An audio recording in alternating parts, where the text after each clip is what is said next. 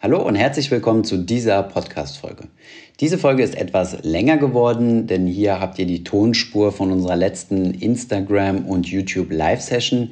Hier haben wir über verschiedenste Corona-relevante Themen gesprochen, unter anderem, ob jetzt der richtige Zeitpunkt ist zum Einsteigen und zum Investieren, welche verschiedenen Möglichkeiten es gibt, jetzt nachzukaufen, welche verschiedenen Strategien, warum es wenig Sinn macht, den DAX zu kaufen. Wir haben über das Thema Corona-Bonds gesprochen, die aktuell politisch diskutiert werden. Wir haben auch über das Thema Inflation gesprochen, wovor viele Experten ja jetzt warnen und ich habe meine Einschätzung dazu gegeben. Von daher ist auf jeden Fall eine interessante Folge geworden, bei der ich auch auf viele Fragen der Community eingegangen bin. Und ich denke, das bietet sich ganz gut als Podcast-Folge an, denn ähm, ja, für all diejenigen, die jetzt nicht eine Stunde vorm Rechner sitzen wollen und sich das Video anschauen möchten, die können es jetzt gerne hören. Von daher viel Spaß bei dieser Folge.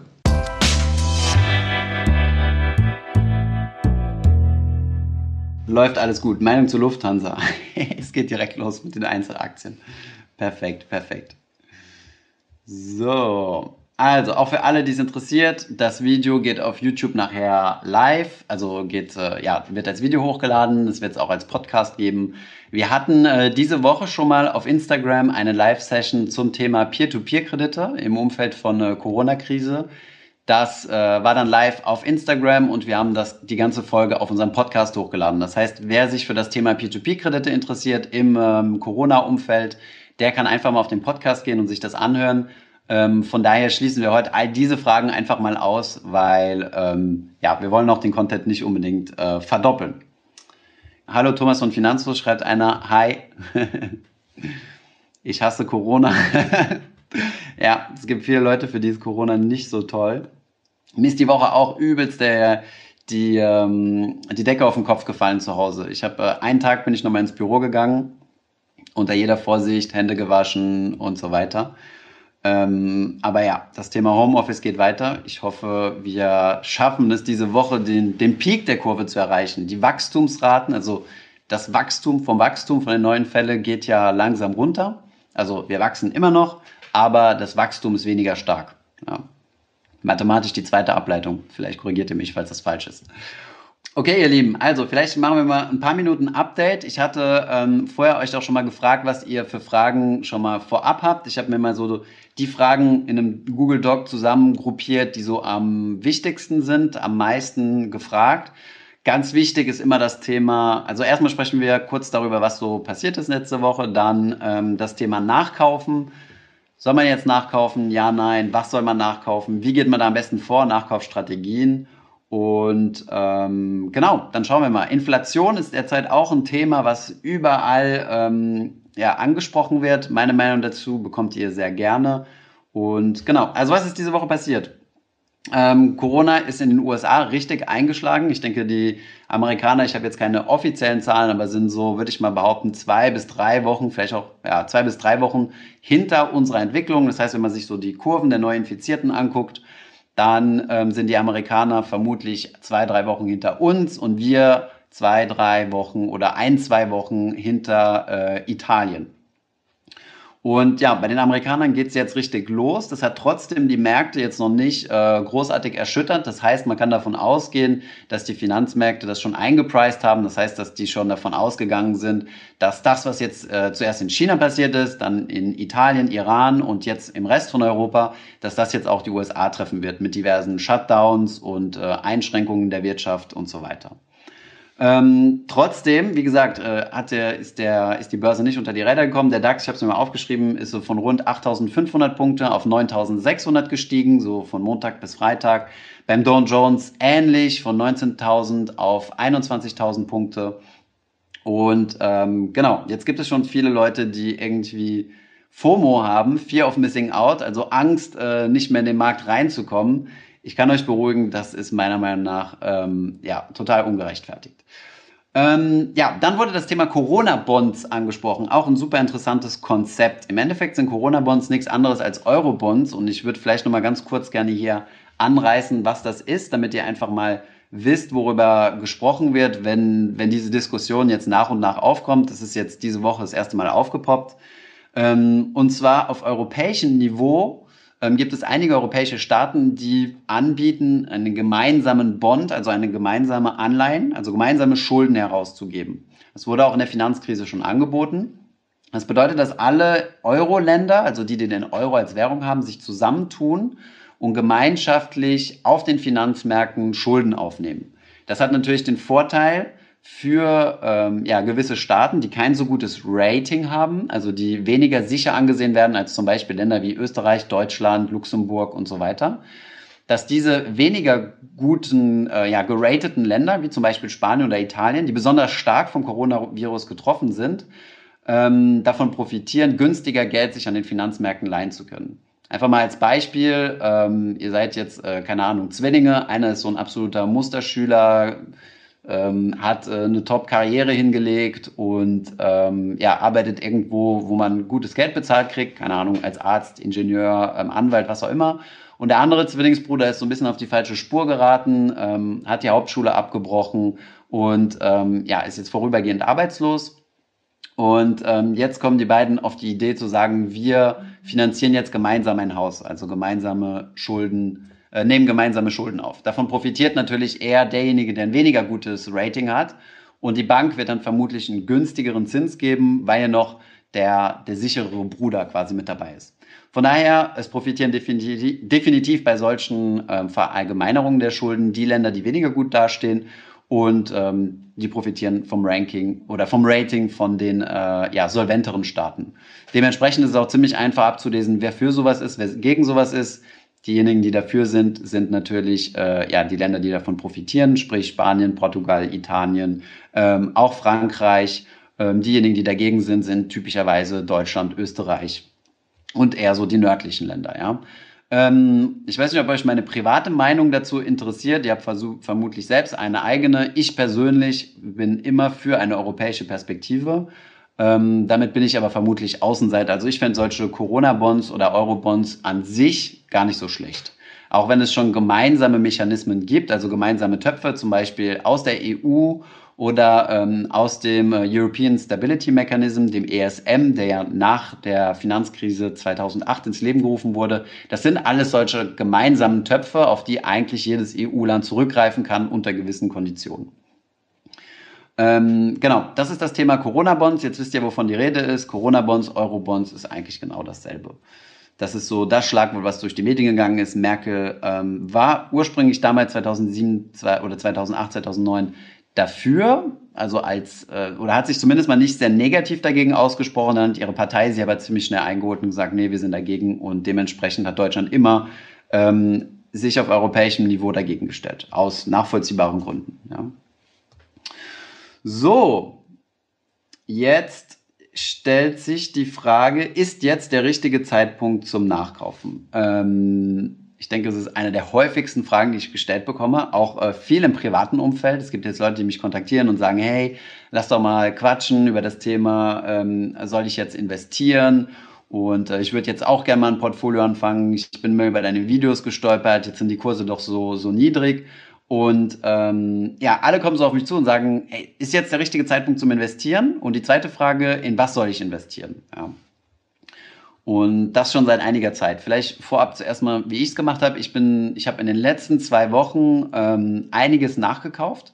Ich hatte noch verschiedene Cash-Positionen auf verschiedenen, äh, auf verschiedenen Konten, die ich jetzt auf mein Depot überwiesen habe, nach und nach und dann alle zwei bis drei Tage ähm, gekauft habe. Ähm, in der letzten Woche habe ich nicht gekauft. Ich werde aber in den nächsten, äh, in den nächsten, ja, in der kommenden Woche nochmal einen gewissen Betrag investieren, über zwei, drei Tage hinweg gestreckt. Also das ist so, wie ich es selbst mache. Ähm, von daher ist meine Antwort, wenn ich mich selbst schon so verhalte, äh, ist meine Antwort eigentlich relativ klar auf das Thema, soll ich jetzt nachkaufen? Ja, du solltest jetzt nachkaufen. Es ist nicht äh, zu früh, es ist nicht zu spät.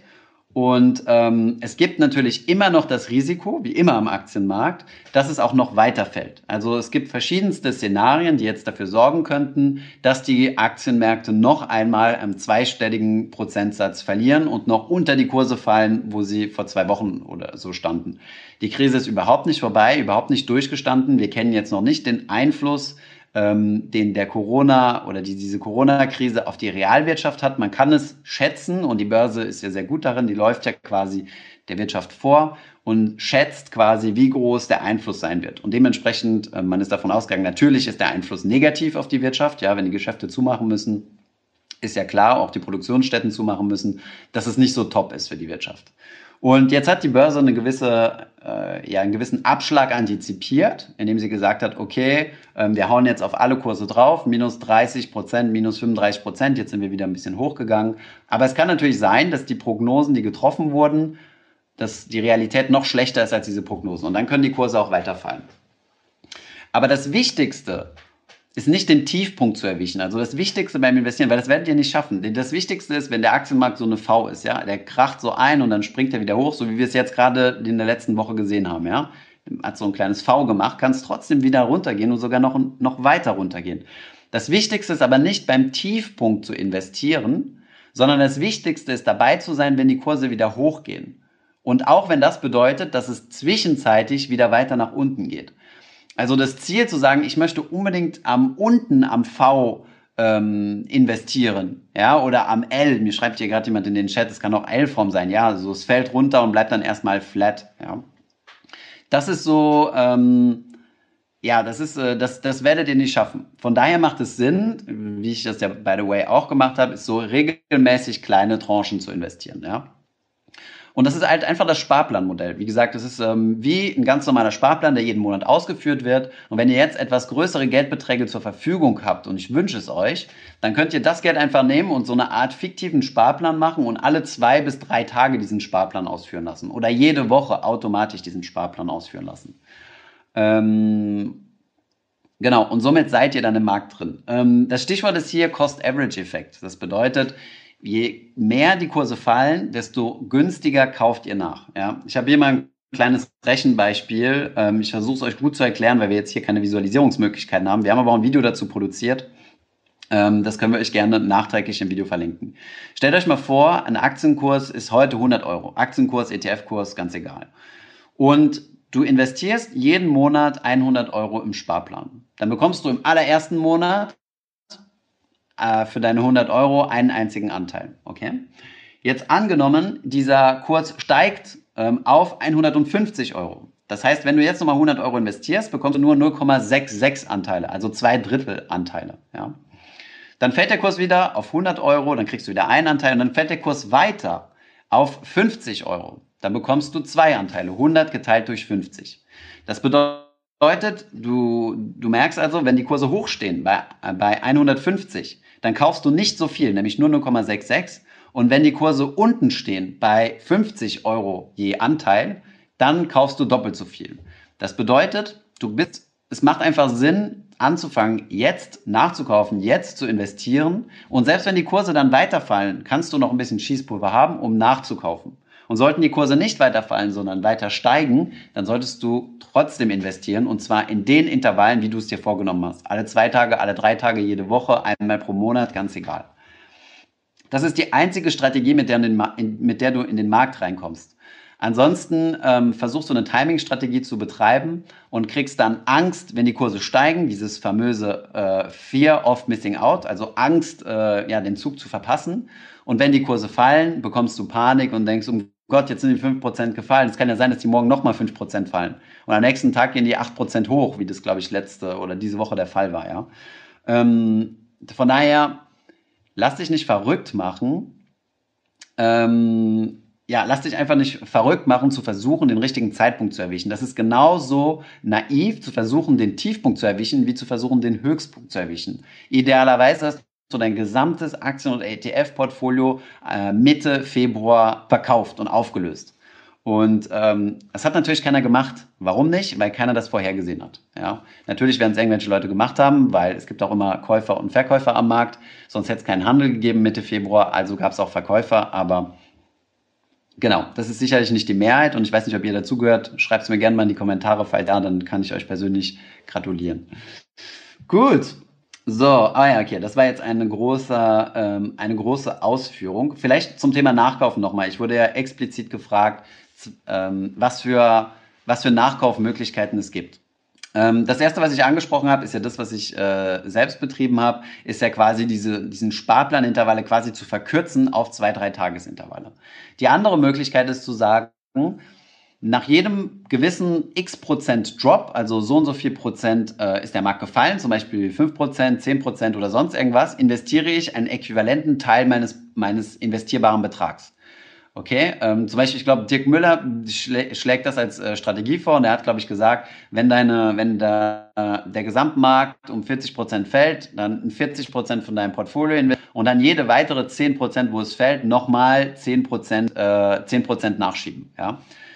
Ich sehe diese, diese, diese Strategie aber als etwas problematischer, weil es auch so als ansatzweise so eine Timing-Strategie ist, ja und ähm, dann nie sicher sein kannst, dass der Markt tatsächlich 40% oder 50% fällt. Läuft? Ja, ein Problem. Was denn? YouTube, YouTube hat Probleme, okay. Aber jetzt geht's wieder. So, sorry Instagram, YouTube lagt. Tut mir leid. Streamst du über OBS? Nein, ich bin äh, hier mit zwei Smartphones äh, online. Wir haben letzte, nee, vor zwei Wochen, ich glaube letzte Woche Samstag haben wir über OBS gestreamt, aber das Problem Verbindung. Von daher äh, machen wir es jetzt einfach mit zwei iPhones, das eine über dem anderen und dann äh, gut. Also ja, jetzt ist der richtige Moment, um in ETFs zu investieren.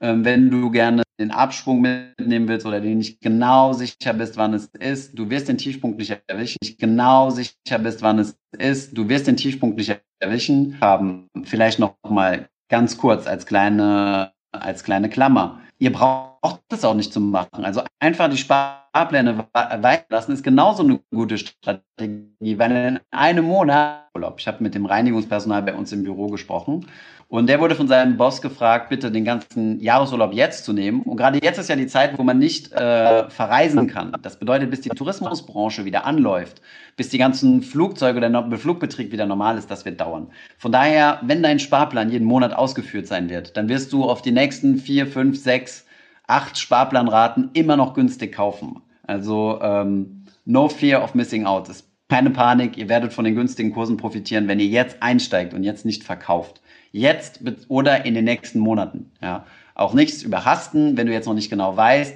welche Aktie du kaufen sollst, welchen ETF du kaufen sollst, wie du dein Portfolio aufbauen sollst. Wenn du jetzt gerade erst ganz neu in das Thema reinkommst, überhaste nichts. Entspann dich und ähm, ja, entspann dich und äh, ja, nimm die Zeit, die du brauchst und investiere dann. Lass dich ja nicht überrumpeln, so nach dem Motto, ich muss jetzt unbedingt investieren, der DAX ist heute 8% hoch. Selbst wenn der DAX 15% hoch ist oder andere Aktienindizes, dann, ähm, dann wirst du immer noch in Zukunft positive Renditen machen. Mach dir da mal keinen Kopf drum. Okay, und damit sind wir schon beim Schlagwort DAX. Ähm, soll ich jetzt den DAX kaufen? Ähm, was halte ich von einer Investition in den DAX? DAX, DAX, DAX. Der DAX hat den, äh, den Vorteil, oder sagen wir es mal so, in den deutschen Medien ist der DAX omnipräsent. Ja, jeder spricht immer über den DAX. Wenn jemand über, den, über, über die Aktienmärkte spricht, wird immer über den DAX gesprochen, was normal ist. Ja, der DAX ist so in der deutschen Börsenbundesliga, in Anführungszeichen, so die erste Liga. Daher orientiert sich jeder daran. Finde ich auch gut, weil es ist ein gemeinsamer Indikator, ein gemeinsames Thema, über das man sprechen kann oder ein geme eine gemeinsame Basis. Jeder hat ungefähr so eine Punktzahl vom DAX im Kopf. Und ähm, trotzdem ist der DAX keine gute Investition. Wenn ihr darüber, wenn ihr langfristig passiv investieren wollt, solltet ihr nicht, also keinen ETF auf den DAX kaufen, sondern ihr solltet ähm, in ein weltweites Aktienportfolio über ETFs investieren. Ich erkläre. Ähm, der Grund ist der sogenannte Home Bias, der lang und breit erforscht wurde von allen möglichen Universitäten und, und so weiter. Es gibt keinen Zweifel am Home Bias. Dieser besagt, dass Investoren die Tendenz haben, eher in ihrem Heimatmarkt zu investieren und somit in der Regel eine Underperformance, ähm, eine Underperformance äh, erzielen, also weniger Rendite erzielen, als wenn sie jetzt weltweit diversifiziert. Und es ist halt vor allem psychologischer Natur. Und jetzt schauen wir uns als Deutsche mal an, für die Österreicher und Schweizer ist es genau dasselbe. Ähm, wir, wir, halten uns in Deutschland für besonders fleißig, für besonders pünktlich, zuverlässig. Ähm, wenn wir von deutscher Qualität sprechen, ist das so das höchste Qualitätslevel, was wir im Kopf haben. Von daher ähm, ist es für uns zwangsläufig, in deutsche Unternehmen zu investieren, was sehr, sehr Positives. Und das ist ja auch nicht schlecht. Ich meine, wir haben sehr, sehr gute Unternehmen in Deutschland. Allerdings haben wir mit diesen Bias im Kopf, das Problem, dass wir andere Volkswirtschaften komplett unterschätzen. Zum Beispiel China. Ja? Ähm, über China wurde viel gelächelt, über China ähm, oder, ja, wird, äh, macht man sich lustig über die Qualität, aber all eure Telefone, Smartphones, Computer, ähm, eure Medikamente, der Großteil der Waren kommt heutzutage aus China. Ja? Und wer dort nicht investiert ist, verpasst halt einen, einen, einen sehr, sehr großen Teil des insgesamten Weltmarktes. Ja? Aus diesem Grund macht es wenig Sinn, nur in 30 Unternehmen zu investieren, weil 30 Unternehmen sind im DAX drin. Das sind DAX 30, sagt man ja, die 30 größten ähm, ähm, Unternehmen nach Marktkapitalisierung, die an der Börse gelistet sind in, in Deutschland. Und wenn man jetzt zum Beispiel sich ein MSCI World anguckt, und ich reite immer wieder auf dem rum, weil das einfach so ein gutes Beispiel ist, da sind 1600 Aktien drin aus 23 Industrieländern. Das ist eine ganz andere Diversifikation.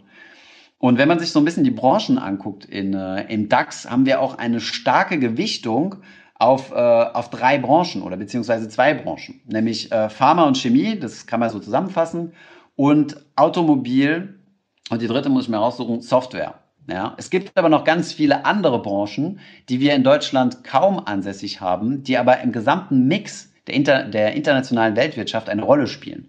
Und ähm, die hat man alle nicht in seinem Portfolio drin, wenn man, ähm, wenn man einfach nur in den DAX investiert. Ja? Von daher, es gibt bessere Alternativen, als in den DAX zu investieren. Ich meine, der DAX, wie gesagt, der hat eine gewisse Prominenz bei uns. Da kann man immer sehen, wie der sich entwickelt hat. Wenn man sieht, der DAX ist total eingekracht, dann sieht man diesen Chart und denkt sich, wow, jetzt ist eine Kaufgelegenheit. Dasselbe gilt aber auch für weltweite Indizes. Ja? Wie kann man sich also sein Portfolio aufbauen? Ähm, worauf wir immer eingehen, ist äh, ja eine Mischung aus dem MSCI World, 23 Industrieländern, und dem MSCI Emerging Markets, 26 Schwellenländer. Diese beiden könnt ihr zusammen mischen. Ja, damit äh, bildet ihr 85 Prozent der gesamten Weltwirtschaft ab, wenn ich mich nicht irre. Es gibt aber auch andere, ja. Es gibt äh, zum Beispiel ETFs von Vanguard auf den äh, FTSE, also FTSE, Financial Times Stock Exchange. Ich weiß nicht mehr, sorry, ich muss nochmal nachlesen. Vielleicht schreibt es mal in den Chat, für was FTSE steht. Ähm, der FTSE Developed World oder FTSE All World. Ja, ihr könnt euch ein Faktorportfolio bauen. Da könnt ihr euch mal reinlesen. Ähm, ähm, Faktorportfolio nach Gerd Kommer einfach mal, einfach mal reinlesen. Es gibt so viele Möglichkeiten, sich ein weltweites Portfolio aufzubauen. Ihr könnt den Arero-Fonds kaufen. Ja? Ihr könnt, ähm, es gibt ein Vermögens, es gibt so ein Vermögensmandat äh, von Comstage, die jetzt Luxo heißt. Ich habe vergessen, wie die heißen. Können wir euch nachträglich in den Chat schreiben. Ähm, es gibt äh, weltweit gestreute ETFs, also so ein, also äh, ETFs, die weltweit investieren von ähm, Weltsparen zum Beispiel. Es gibt, was gibt's noch? Ihr könnt einfach einen ETF kaufen auf den MSCI ACWI, All Countries World. Ja. Und Financial Times Stock Exchange. Oh, hatte ich sogar recht. Super, danke, ähm, danke für, die, für das Kommentar. Und ähm, ja, über den, äh, übrigens über den MSCI ACWI haben wir ein spezielles Video produziert, was in den nächsten Wochen online kommen wird. Von daher, die Alternativen sind da. Informiert euch, schaut euch unsere Videos an, lest euch ein. Ihr müsst nicht unbedingt in den DAX investieren. Es gibt, äh, es gibt Alternativen. Okay? Ähm, oh ja, und noch eine Anmerkung. Beim MSCI World sind, glaube ich, 60 Prozent äh, der Aktien, die da drin sind, äh, Amerika, also aus Amerikan also in Amerika ansässig. Und ähm, hierfür gibt es dann häufig viel Kritik, also nach dem Motto, äh, ich will nicht 60 Prozent Amerika in meinem Portfolio haben, was ja der Fall ist, wenn man nur auf den MSCI World investieren würde. Deswegen unter anderem auch die Mischung mit dem MSCI Emerging Markets, um von den Schwellenländern zu profitieren. Jetzt gibt es aber ein paar Argumente zu sagen, erstens mal sind diese Unternehmen zwar in Amerika ansässig, machen ihr Geschäft aber weltweit. Ja, also schau, schaut euch mal nur die Fangaktien an, ja, Facebook, Amazon, Google, Netflix und so weiter, die sind alle weltweit aktiv, ja. Die machen ihren Umsatz also weltweit, sind also nicht nur auf den amerikanischen Markt konzentriert.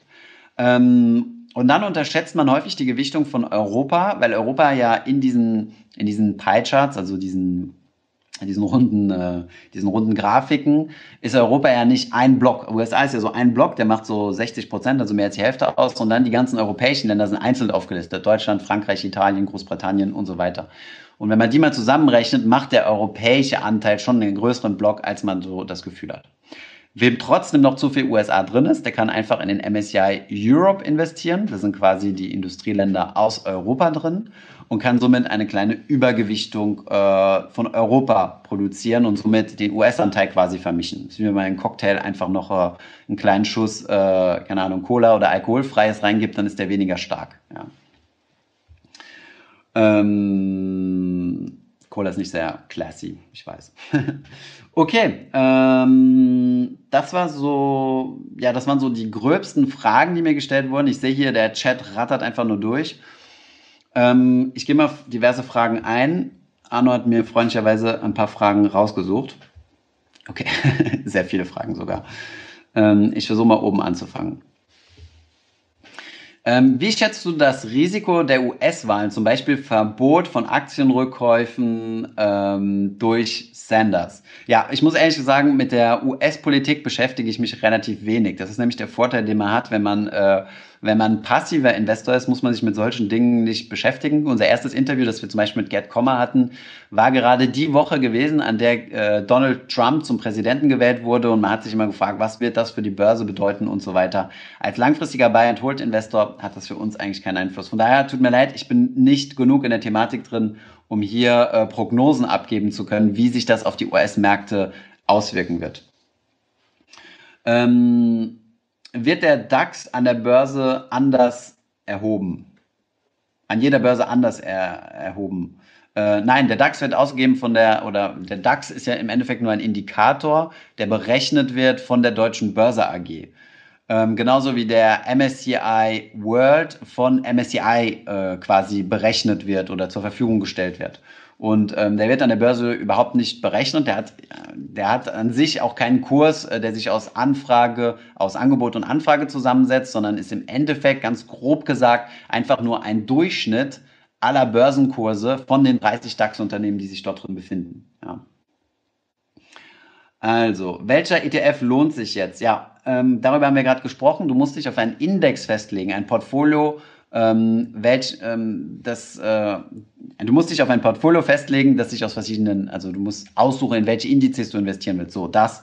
Und auf diese Indizes gibt es dann diverse ETFs. Die kannst du dann noch zum Beispiel Just ETF, äh, dir die entsprechenden ETFs heraussuchen, die es äh, auf diesen Index gibt. Da haben wir auch schon einige Tutorials dafür. Was hältst du von MSCI Small Caps? Ja, das ist auch eine Möglichkeit. Wer ähm, kleine Unternehmen übergewichten will, die ja eine Faktorprämie liefern, der kann das, äh, der kann einen Teil MSCI Small Caps oder ein ETF auf den MSCI Small Caps hinzu äh, dazu nehmen. Okay. Ähm, Thomas, die Frage ist, auf welchen Zeitraum die Transen Tranchen. Tranchen, ah, okay. Möchtest du 10.000 Euro? Ah ja, genau, okay. Okay, in welchen Tranchen man investieren sollte. Ja, darüber habe ich ja auch eben schon gesprochen. Also idealerweise, wenn du einen größeren Geldbetrag hast, solltest du dir einfach sagen, okay, ich teile das jetzt zum Beispiel durch 10 und investiere jetzt über die nächsten äh, 20 oder 30 Tage und investiere einfach 10% alle zwei oder drei Tage. Ja, so kannst du, äh, so kannst du deine verschiedenen Tranchen festlegen. So, was hältst du von ACWI? Finde ich, äh, finde ich, ist ein guter Index. MSCI World, ACWI.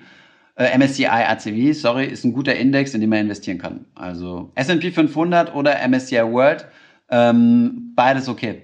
Kann man, kann man sich beides angucken. Ah ja, sorry, wobei, jetzt muss ich mal selbst googeln. Ich glaube, S&P 500 hast du nur US-Unternehmen drin. Ähm, ja. Ist nur, genau, ist also nur ähm, S&P 500, genau, hast du nur 500, die 500 größten ähm, US-Unternehmen drin versus im, also der ist 100% Amerika versus MSCI World, hast du noch äh, 22 weitere Industrieländer mit dabei. Also wenn, ja, sorry, dann auf jeden Fall MSCI World. Oder du nimmst den S&P 500 und mischst den dann mit einem MSCI äh, Europe.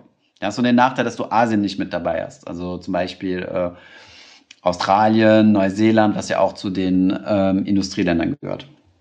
Japan ist nicht mit drin. Ähm, ja. Eurostocks. Ja, oder kannst du mit Euro-Stocks mischen, genau.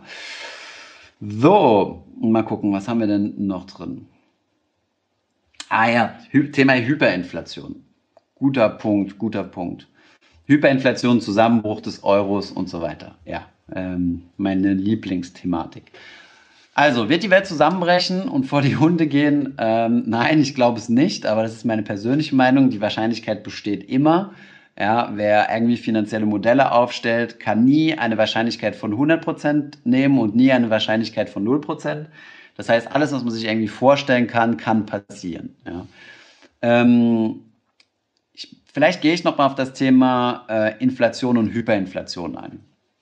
Die Thematik ähm, die, oder die Argumentationskette von Leuten, die sagen, es wird jetzt zu einer Inflation oder Hyperinflation kommen, ist folgende.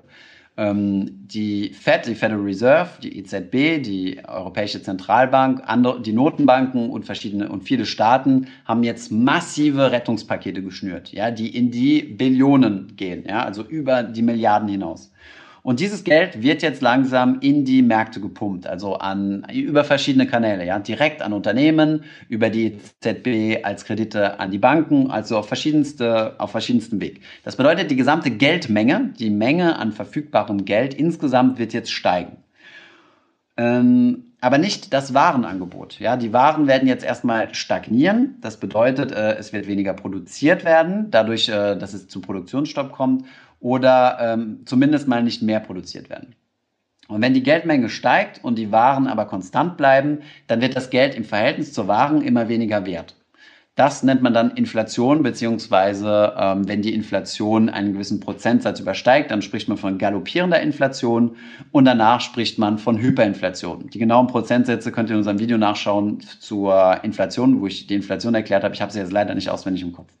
So, und ähm, die Menschen, die jetzt von Inflation und Hyperinflation sprechen, ähm, für die ist das jetzt unumgänglich und eine, eine, eine ökonomische äh, Necessität, ein, wie soll ich sagen, eine ökonomische Pflicht. Ja.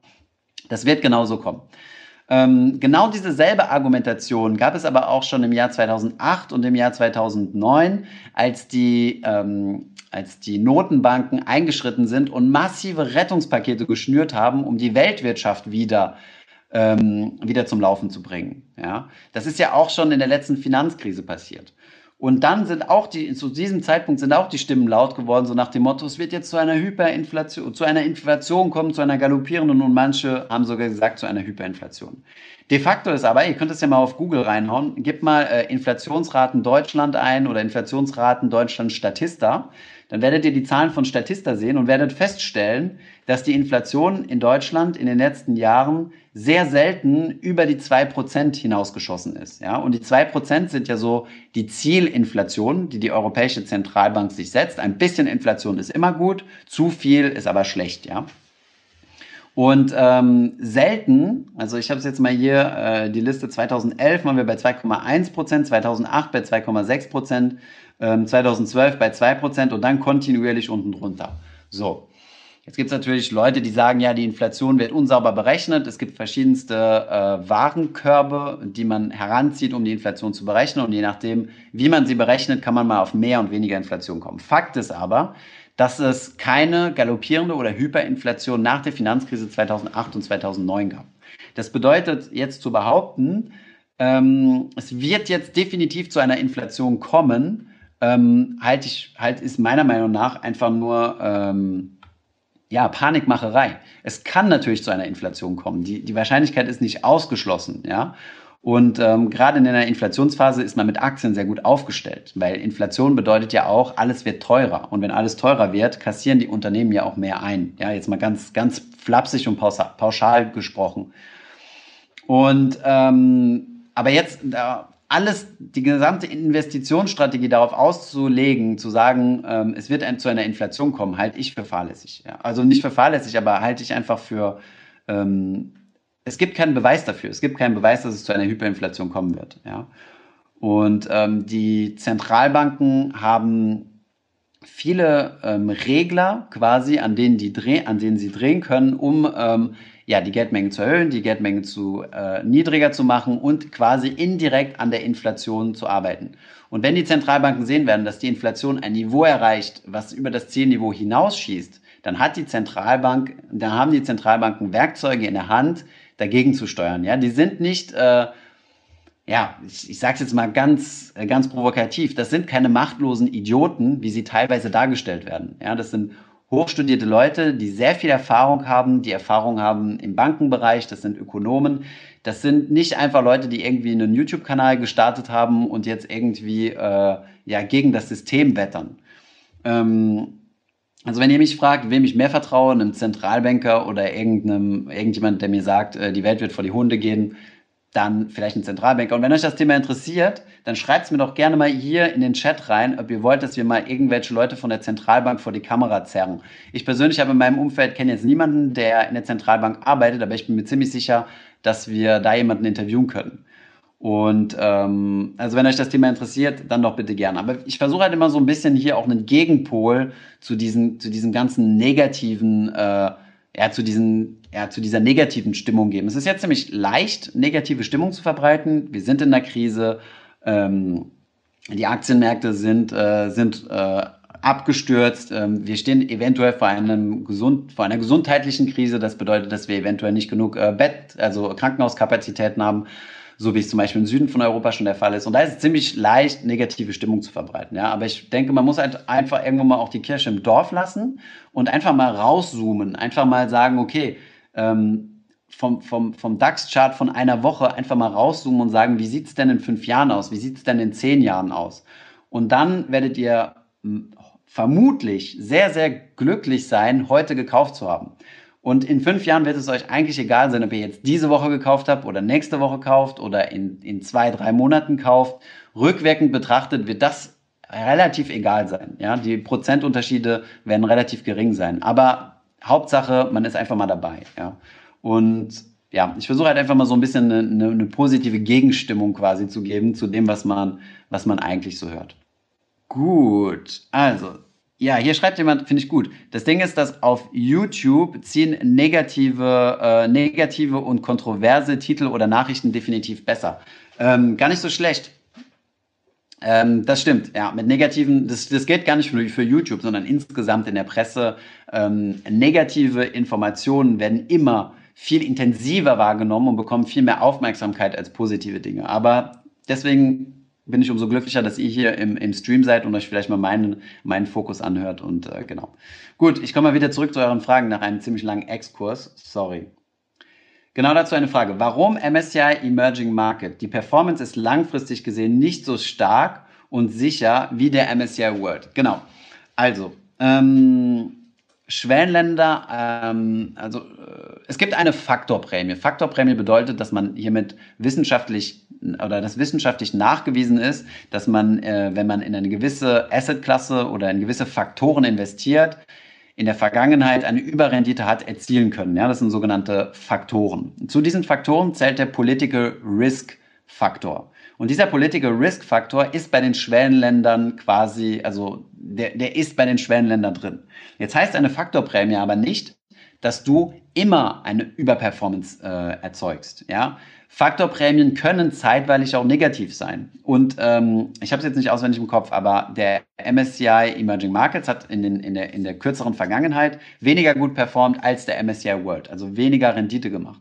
Das heißt aber nicht, dass Schwellenländer insgesamt jetzt in Zukunft auch immer weniger Rendite machen werden. Ein Blick in den Rückspiegel sagt mir nicht, wie äh, es vor mir aussieht, wie, wie die Straße vor mir aussieht. Ja, das ist beim Investieren immer so. Das werdet ihr auch in allen ETF und Fondsprospekten sehen, dass ähm, vergangene Performance kein Indikator für zukünftige Performance ist.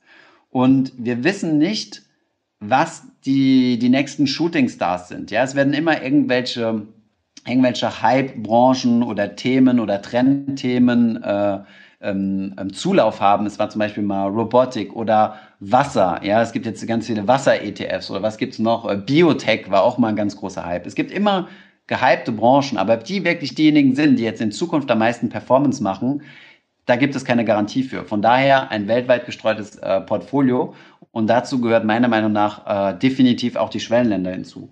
Und ähm, wenn man hier einen Faktor mit abgreifen kann, also im Sinne des Faktor-Investings, umso besser. Ja, aber es gibt auch keine Garantie, dass die Faktoren immer und zu jeder Zeit positiv sind. Das darf man auch nicht vergessen.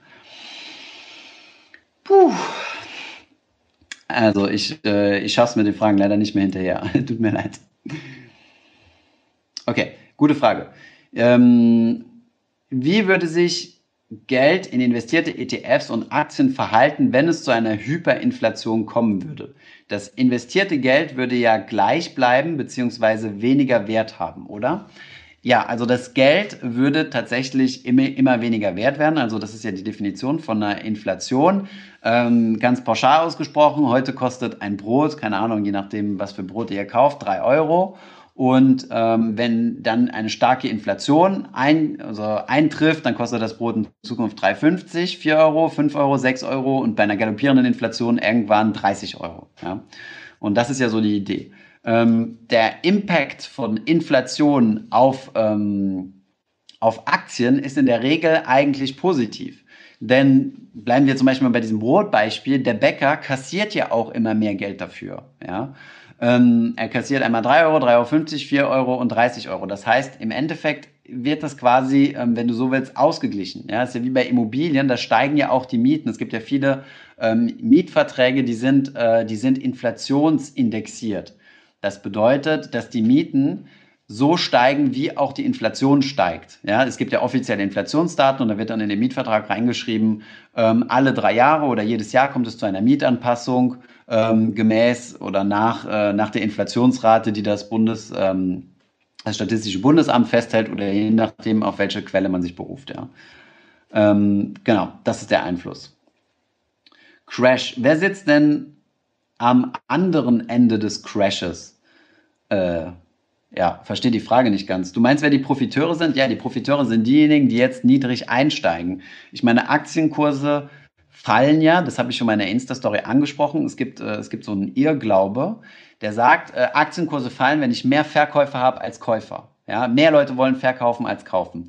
De facto ist es aber an der Börse immer nur so, es entsteht immer nur dann ein Aktienkurs, wenn es einen Verkäufer gibt und einen Käufer. Das heißt, es kann nicht mehr Verkäufer geben als Käufer. Es kann vielleicht mehr Menschen geben, die verkaufen wollen, ja, aber vielleicht nicht zum Zug kommen. Aber an der Aktie entstehen Börsenkurse immer nur, wenn ein Verkäufer einem Käufer die Hand gibt, also im gleichen Niveau. Es kann natürlich zum Beispiel drei kleine Verkäufer geben, die jeweils 100, 100 Aktien verkaufen wollen und ein großer Käufer, der 300 Aktien auf einmal kauft, ja. Aber das gesamte Volumen hält sich immer die Waage. Ansonsten gibt es keinen Tausch. Das bedeutet, die Börsenkurse sind jetzt gefallen, da, da es viele Verkäufer gibt, die bereit sind, zu deutlich niedrigeren Kursen zu verkaufen und auf der anderen Seite aber auch Käufer gibt, die diese Aktien abnehmen. Ja? Und äh, so fallen die Aktienkurse. Das bedeutet, es gibt nicht auf der einen Seite jemand, der gewinnt und der, der den Verlust irgendwie einstreicht. Ja? Aber wenn du zu den Gewinnern des Crashs gehören willst, dann musst du dich so verhalten, ähm, ja, wie es schlau war, sich in der Vergangenheit in Crash zu verhalten. Und wenn du dir die alten Crashs anguckst, dann hat es definitiv Sinn gemacht, im Crash zu kaufen. Ja. So, also was haben wir noch? Äh, Faktor ETF oder normale ETF im Crash, ähm, das hat mit dem Crash nichts zu tun. Also deine, deine Anlagestrategie ähm, sollte mit dem Crash nichts zu tun haben. Du solltest dich auf eine Anlagestrategie festsetzen, Einzelaktien kaufen, Dividendenstrategie, passives Buy and Hold, ähm, also passives, Buy, langfristiges Buy and Hold, ähm, Faktorportfolio, marktneutrales Portfolio. Diese Strategie musst du vorher festlegen.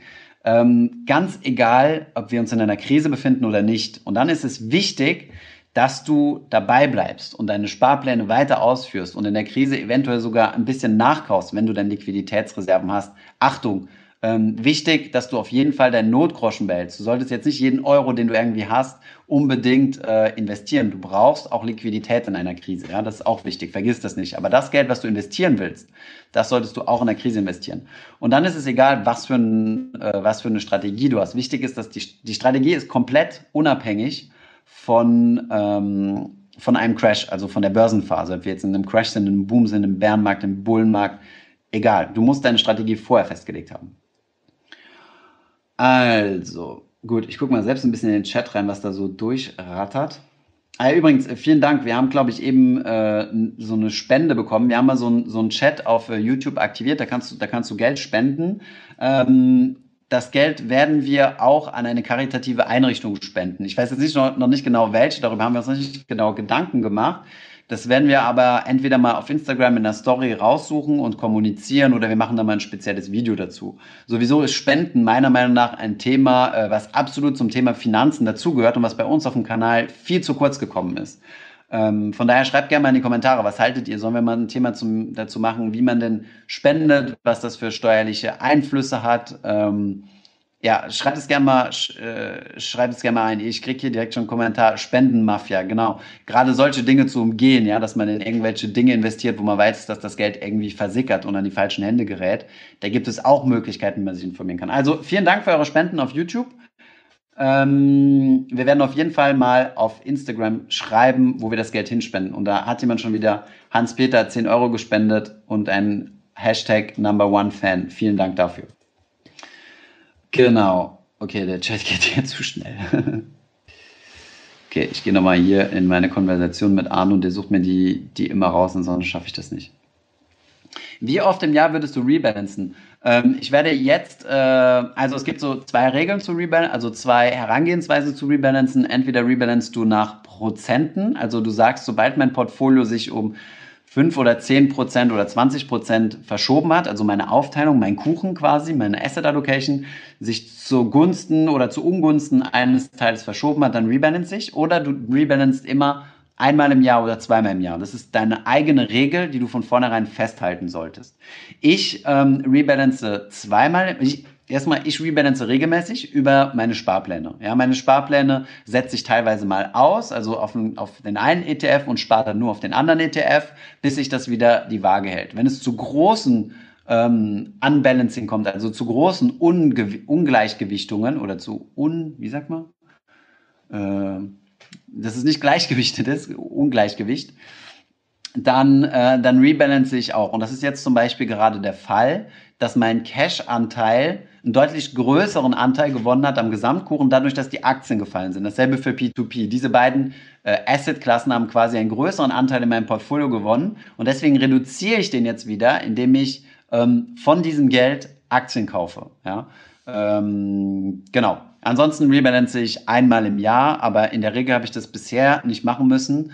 Einfach aus dem Hintergrund, weil ich es ähm, über die Sparpläne regelmäßig gemacht habe. Ja? Also rebalancen, meine erste Wahl wäre über den Sparplan. Meine zweite Wahl wäre dann zu sagen, okay, am Ende des Jahres oder irgendwann in der Mitte des Jahres oder beides setze ich mir eine klare Deadline, wann ich tatsächlich rebalance. Und die dritte Herangehensweise ist zu sagen, okay, wenn es zu einer groben äh, Verschiebung kam, ja, äh, wie es jetzt zum Beispiel durch den Crash der Fall ist, dann würde ich auch nochmal rebalancen.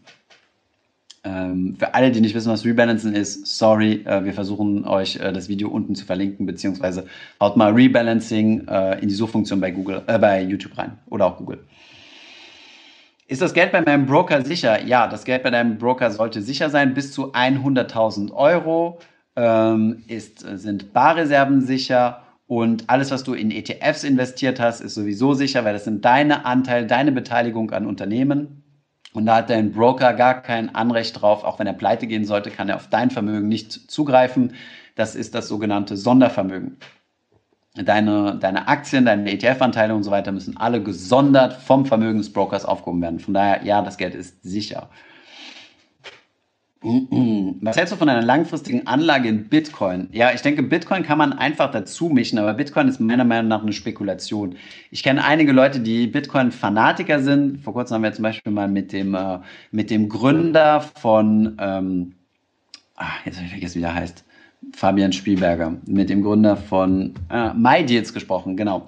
Und äh, der hat uns eine lustige Anekdote erzählt, dass er seinen ganzen Mitarbeitern einen Bitcoin geschenkt hat, so als kleinen Bonus, ja im, ähm, zu Weihnachten, war, da war der Bitcoin noch nicht so, nicht so viel wert wie heute. Und ähm, die sind dort alle ganz fanatisch danach. Ja? Ich persönlich ähm, bin da sehr zurückhaltend. Ich habe ein kleines bisschen in Kryptowährung investiert, einfach mal dabei zu sein, ein bisschen Skin in the Game zu haben, um mich über das Thema zu informieren. Aber es ist definitiv kein großer Anteil von meinem Portfolio, sondern eher Spielgeld. Ähm, für mich persönlich, ich halte es für eine Spekulation man spekuliert darauf, dass der Bitcoin in Zukunft eine deutlich größere, ähm, ein deutlich größeres Gewicht in der Wirtschaft haben wird und eine deutlich größere Rolle, als er jetzt hat. Denn heute, wenn wir jetzt mal ganz ehrlich sind, zumindest so wie ich das beurteilen würde, braucht keiner den Bitcoin. Ja, wenn der Bitcoin heute weg ist, dann braucht man den nicht. Ja, er hat aber trotzdem schon ähm, gewisse Fortschritte, für gewisse Fortschritte gesorgt, ja. Und wenn die dann irgendwann ein Gewicht einnehmen, was groß genug ist, dass es irgendwie wirtschaftlich relevant ist, dann wird vermutlich auch sein Preis deutlich steigen, ja. Aber wie gesagt, das ist eine reine Spekulation. Ich bin echt kein Profi in diesem Bereich. Wer möchte, kann etwas Geld da rein investieren, aber bitte nicht den ganzen Vermögensaufbau darauf basieren. Das wäre sehr, sehr spekulativ. Ähm, was hältst du von moralisch fragwürdigen ETFs? Stichwort äh, Rüstungsindustrie. Ja, da müssten wir eigentlich mal einen kompletten neuen Livestream zum Thema machen, äh, zum Thema ethisches Investieren. Das ist, äh, das ist doch ein bisschen, ähm, ein bisschen tricky. Ähm, es gibt ja ethische ETFs, die solche Dinge wie Rüstungsindustrie gezielt ausschließen. Das ethische Investieren hat aber nicht nur Vorteile, es hat auch den Nachteil, dass die ähm, dass, ähm, dass die, diese, die, erstens mal bist du weniger diversifiziert, genau, und dass die ethischen Standards nicht ganz klar gesetzt sind, ja. Also was für den einen ethisch oder ökologisch bedeutet, bedeutet es nicht für den anderen. Von daher ist das noch ein bisschen tricky, aber wenn du möchtest, gibt es alle Portfolios, über die wir gesprochen haben, MSCI World, MSCI Emerging Markets, ACWI und so weiter, diese meisten ETFs gibt es auch als äh, ethische Variante. Da musst du einfach mal gucken nach SEG im Namen oder äh, ESG. ESG oder Social and Environment, ESEG. Ja, also Abkürzung muss man mal googeln für ethisch, äh, ethisch ähm, vertretbare Investments. Da haben wir auch schon ein Video zu produziert. Konstantin hat äh, 55 Euro gespendet, richtig cool, und fragt, mit wie viel Prozent von deinem gesamten Vermögen bist du schon investiert? Ähm, ja, gute Frage. Ähm, ich bekomme jetzt nochmal, äh, wir bekommen jetzt aus der Firma nochmal noch mal eine Auszahlung auf mein Privatkonto, ähm, das dann investiert werden würde. Aber derzeit würde ich sagen, ich bin, wenn man jetzt mal die Lebensversicherungen rausrechnet, in die ich immer noch äh, investiert bin und die P2P-Kredite rausrechnet, bin ich zu äh, 80, 75 bis 80 Prozent in Aktien investiert. Also außer, meinen, außer meinem Notgroschen, der bei mir ja, sagen wir mal, sechs, ich habe ja kein echtes Monatsgehalt mehr, aber zwischen sechs und acht Monatsgehältern ist, ähm, habe ich quasi alles investiert. Ja, ich werde aber jetzt ähm, quasi neuen Cash-Inflow haben, den ich investieren werde. Ja. Also ja, ich bin, äh, um es kurz zu machen, also mein gesamtes Vermögen ist quasi investiert, außer meinem Notgroschen. Ja. Ton ist weg, schreibt einer auf Instagram. Stimmt das? Hört ihr mich nicht mehr? Instagram? Schreibt mal kurz. Oh ja, sowieso, äh, die Zeit läuft gleich ab, äh, zumindest mal auf Instagram. Ich hoffe, Konstantin Knapp, ich konnte deine Frage beantworten vielen Dank für die 55 Euro. Wir werden auf Instagram noch genau posten, was wir mit diesem gespendeten Geld machen und an wen wir das spenden werden. Ähm, einer fragt mich, Verhältnis von MSCI World zu MSCI Emerging Markets. Äh, wir gehen eigentlich immer mit 70, 30 an die Sache ran. Ähm, eine marktkapitalisierte Gewichtung wäre 90, 10. Ja, 70, 30 einfach um Emerging Markets, also die Schwellenländer etwas zu überzugewichten. Aber auch hier gibt es kein, kein richtig und kein falsch. Was hältst du von Dividendenstrategie? Äh, ja, da werden wir in jedem Livestream darauf angesprochen. Dividenden sind für mich eine Präferenz aber sie sorgen nicht dafür, dass du irgendwie bessere Performance hast. Ja, es ist einfach nur, ich entscheide mich dazu, dass ich regelmäßige Cashflows bekomme. Kann den Vorteil haben, psychologisch mal zu sehen, okay, von meinem Investment kommt was zurück. Ähm, ganz kurz was zu Shell sagen. Ich soll was zu Shell sagen, weil jeder nach Shell fragt, oder was? ich auch. Shell, auf jeden Fall kaufen, kaufen, kaufen. Nein, Spaß. das wird jetzt rausgeschnitten aus dem Kontext genommen. Nein, Spaß. Ähm, was soll ich zu Shell sagen? Also ich äh, analysiere keine Einzelaktien. Ich investiere breit in ETFs, äh, passiv, langfristig, nach Buy and Hold, auch 30 Jahre oder vielleicht sogar länger und äh, habe keine Meinung zu Einzelaktien. Von daher kann ich zu Shell leider nichts sagen. Ich habe mir den Aktienkurs nicht angeschaut. Ähm, ich kann mir vorstellen, dass er unter die Räder gekommen ist. Aber bitte Leute, wenn ihr Aktien analysiert, solltet ihr auch eine sogenannte Peer Group Betrachtung machen. Ja, ich habe äh, durch alle durch alle Social, Medien, äh, Social Media Kanäle ähm, höre ich nur Shell, Shell, Shell. Ähm, es gibt aber auch noch andere Unternehmen, die im Oil and Gas Segment tätig sind. ExxonMobil, Total, schaut euch mal Total in Frankreich an, das größte börsennotierte Unternehmen Frankreichs. Äh, größer übrigens als alle, als alle Unternehmen, die im deutschen DAX drin sind. Ähm, Chevron, habe ich ExxonMobil schon gesagt, ich weiß nicht. Es gibt so viele Unternehmen im Oil- und Gassektor, ja, ähm, die ihr euch anschauen könnt. Von daher, wenn ihr irgendwo mal Shell gehört habt, nur weil ich es irgendwo auf Facebook gelesen habe, schaut euch doch auch mal die anderen an und vergleicht das miteinander. Es macht keinen Sinn, immer nur der Schafsherde hinterherzulaufen. Ja? Wenn ihr Stockpicker seid, wenn ihr Einzeltitelinvestoren seid, dann solltet ihr dem Namen auch äh, Ehre machen und äh, euch wirklich über ja informieren, wirklich mal in die Bilanz reinschauen, wirklich mal vergleichen mit anderen Unternehmen im Oil and Gas Sektor. Gibt es nicht vielleicht welche, die noch mehr verloren haben? Äh, vielleicht was etwas mehr ungerechtfertigt ist, ja? Wie ist eure Meinung zum ähm, zum, äh, zur Entwicklung des, äh, des Brandpreises, ja, des, des Ölpreises nach europäischem Standard. Ähm, das sind alles solche Dinge, die sollte man sich angucken, wenn man eine Einzeltitelbetrachtung macht. Ja? Von daher nicht einfach nur immer Shell, Shell, Shell, sondern einfach mal einen Peer Group Vergleich machen. Wir sind gleich auf Instagram raus in einer Minute 30. Ich verabschiede mich schon mal. Wer Lust hat, weiter mit dabei sein, kann auf YouTube kommen, aber ich glaube, meine Stimme äh, äh, verlässt mich auch gleich. Gibt es noch irgendwelche Einzeltitel, die ich unbedingt kommentieren muss? Kurze Korrektur, total ist nicht ist nicht mehr das, das, äh, das mit der höchsten Marktkapitalisierung, sondern auf Platz 4. Auf Platz 4 wo? Nach, im, im Kakao, nach LVMH, L'Oreal. Ah ja, okay, LVMH, das kann sein, ja. LVMH hat bestimmt äh, total überholt, das kann gut sein. Und Platz 4, okay, müssen wir mal gucken. Ah, okay, ja gut, natürlich ist total jetzt unter die Räder gekommen. Äh, die sind natürlich mit dem Brandpreis-Einsturz auch abgestürzt. Also ohne, dass ich jetzt den Chart kenne, aber die werden vermutlich dieselbe Entwicklung wie, ähm, wie Shell hinterlegt haben. Was ich nur sagen will, es ist ein verdammt großes Unternehmen und man sollte es nicht äh, unterschätzen. So, alles klar. Ähm, Gibt es sonst noch irgendwas, was ich unbedingt beantworten muss, wo es viele was Fragen gibt? kommen jetzt mit Airbus. Airbus, ja, keine Ahnung.